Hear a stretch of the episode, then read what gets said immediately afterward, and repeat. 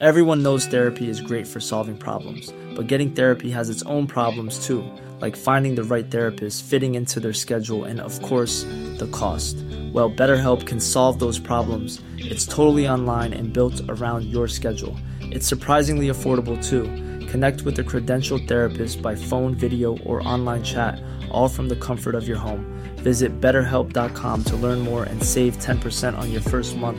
That's BetterHelp, H E L P. One size fits all seemed like a good idea for clothes Nice dress. Uh, it's a it's a t-shirt. until you tried it on. Same goes for your healthcare. That's why United Healthcare offers a variety of flexible, budget friendly coverage for medical, vision, dental, and more. So, whether you're between jobs, coming off a parent's plan, or even missed open enrollment, you can find the plan that fits you best. Find out more about United Healthcare coverage at uh1.com. That's uh1.com. Hiring for your small business? If you're not looking for professionals on LinkedIn, you're looking in the wrong place. That's like looking for your car keys in a fish tank. LinkedIn helps you hire professionals you can't find anywhere else, even those who aren't actively searching for a new job but might be open to the perfect role. In a given month, over 70% of LinkedIn users don't even visit other leading job sites. So start looking in the right place. With LinkedIn, you can hire professionals like a professional. Post your free job on linkedin.com/people slash people today. Salut tout le monde, c'est Yanis, j'espère que vous allez bien. Comme chaque semaine, je vous retrouve pour une nouvelle anecdote méconnue du grand public. Alors je vous préviens tout de suite, cette semaine je vais vous raconter une anecdote de malade mental. C'est une idée complètement folle qu'a eu le gouvernement français à la fin de la Première Guerre mondiale. En fait, ils se sont dit, et si on créait une réplique de la ville de Paris dans des zones relativement vides pour tromper les bombardiers allemands? Les mecs se sont tout simplement dit, on va faire un deuxième Paris complètement euh, avec des fausses matières et des faux matériaux. C'est parti pour l'anecdote complètement folle du faux Paris.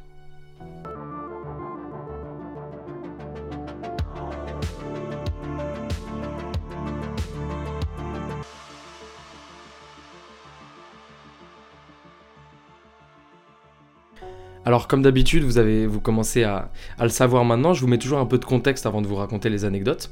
Donc là, on est au tout début de la Première Guerre mondiale, en fait, euh, personne ne prend vraiment le conflit au sérieux. Si bien que quand Paris a été bombardé pour la première fois, heureusement hein, aucune victime ne fut à déplorer lors de ce bombardement, les Parisiens se mettaient même sur les bancs de la capitale avec des jumelles pour mieux voir les avions allemands bombarder la ville. Tellement ils avaient pas peur et ils prenaient vraiment pas du tout ce conflit pour une guerre mondiale au début. Mais alors malheureusement les choses vont vite changer.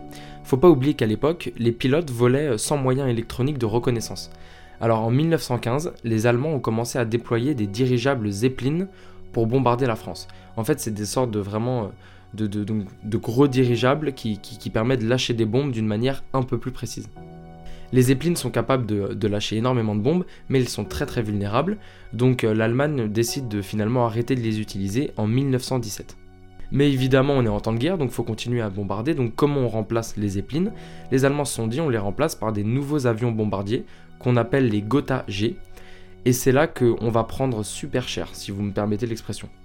En 1917 et 1918, on compte plus de 50 raids de ces avions sur la région parisienne pour un total d'environ 800 morts. Évidemment, la plupart uniquement des civils.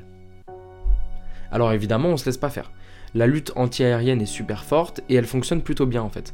Mais très vite, euh, les Allemands changent de stratégie et multiplient les raids nocturnes pour justement contrer notre, nos défenses anti-aériennes. Sauf que pour cela, je sais pas si vous vous rappelez, mais je vous ai dit qu'ils volaient sans moyens électroniques de reconnaissance. Ils, volaient uniquement quasiment à l'œil avec une carte. Donc la nuit, ils ne peuvent se guider et se repérer les lumières des villes, c'est-à-dire les, lumières qu'il y a dans les gares, euh, les trains, les rues qui sont éclairées, les lumières des habitations. C'est vraiment indispensable pour eux d'utiliser ce genre se, pour, se, pour se diriger avec leur carte. Donc forcément, ça les rend dépendants des lumières des villes. Donc le gouvernement français a une idée. Ils se disent, mais en fait, si les Allemands ont besoin des lumières de Paris pour se guider la nuit et bombarder la ville, on pourrait reproduire ces lumières ailleurs, dans des zones relativement vides, pour créer des fausses zones de bombardement, pour, diriger les Allemands en fait vers la fausse ville plutôt que la vraie, dans un endroit pour qu'ils finissent par bombarder un espace complètement vide avec uniquement des fausses lumières, des faux bâtiments. Donc ce projet complètement fou commence à se mettre en place fin, euh, fin 1917, début 1918. Je vous rappelle qu'à cette date-là, on ne sait pas encore que la guerre va finir euh, au mois de novembre 1918, bien sûr. Donc on se dit que le projet est totalement viable et que ça vaut vraiment la peine de le mettre en place. Donc des architectes et des experts sont chargés d'identifier des zones non habitées dont la géographie ressemble à celle de la ville de Paris pour y installer les leurs. Du coup, trois zones sont choisies. On choisit une zone au nord-est de Paris. C'est la zone où on devait y reproduire les gares du Nord, gares de l'Est et également des usines parisiennes. Ensuite, il y a la zone au nord-ouest de Paris où on devait y reproduire la ville de Paris parce que le tracé de la Seine ressemble à cet endroit au tracé de la Seine traversant Paris. Donc, euh, avec toutes les lumières, les pilotes allemands auraient pu se dire Ah bah voilà, on est au bon endroit, alors que pas du tout. Et ensuite, il y a une autre zone qui est à l'est de Paris, qui correspond à l'actuel département du 77, euh, et où on devait reproduire un maximum d'usines, ce qui crée de fausses cibles très très tentantes pour les bombardiers allemands. Malheureusement, du coup, c'est un peu tard pour mettre le projet en place, parce que c'est, du coup, c'est, la décision a été prise fin 1917, début 1918, et le projet voit vraiment le jour en septembre 1918, qui correspond à deux mois avant l'armistice. Donc finalement, euh, c'est, l'armistice est arrivé euh, entre guillemets trop tôt, et donc la, plupart des leurs n'ont pas eu le temps de voir le jour. Seulement, la gare de l'Est, euh, qui, donc est située en zone nord-est, est réalisée à temps. Et par contre, à noter que les leurs prévus et les moyens alloués à la préparation de ce plan étaient vraiment impressionnants et débordant euh, totalement de créativité. Les architectes, ingénieurs, constructeurs avaient prévu un ensemble de jeux de lumière vraiment très très trompeurs et très ressemblant à la réalité ce projet était vraiment digne d'un genre de reconstitution cinématographique. C'était vraiment, vraiment impressionnant d'avoir, mis tout ça en place, même si finalement, il n'y a que la gare de l'Est et quelques usines qui ont, pu, être reproduits à temps. Donc, quand même, heureusement, l'armistice sonna deux mois après la construction des infrastructures de l'heure. C'est donc un peu difficile de mesurer l'efficacité de ce projet complètement fou. Voilà, c'est la fin de cette anecdote, donc le faux pari créé pour euh, détourner les bombardements allemands. J'espère qu'elle vous a plu et puis euh, n'hésitez pas à vous abonner euh, au podcast, à laisser une note, je vous en serai très reconnaissant.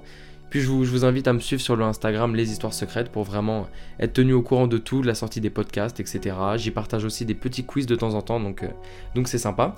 Et je vous dis à la semaine prochaine pour une nouvelle anecdote méconnue du grand public. Ciao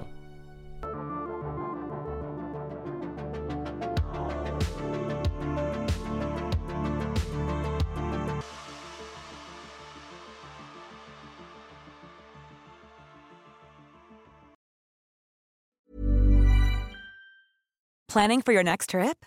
Elevate your travel style with Quince. Quince has all the jet setting essentials you'll want for your next getaway, like European linen, premium luggage options, buttery soft Italian leather bags, and so much more. And is all priced at 50 to 80% less than similar brands.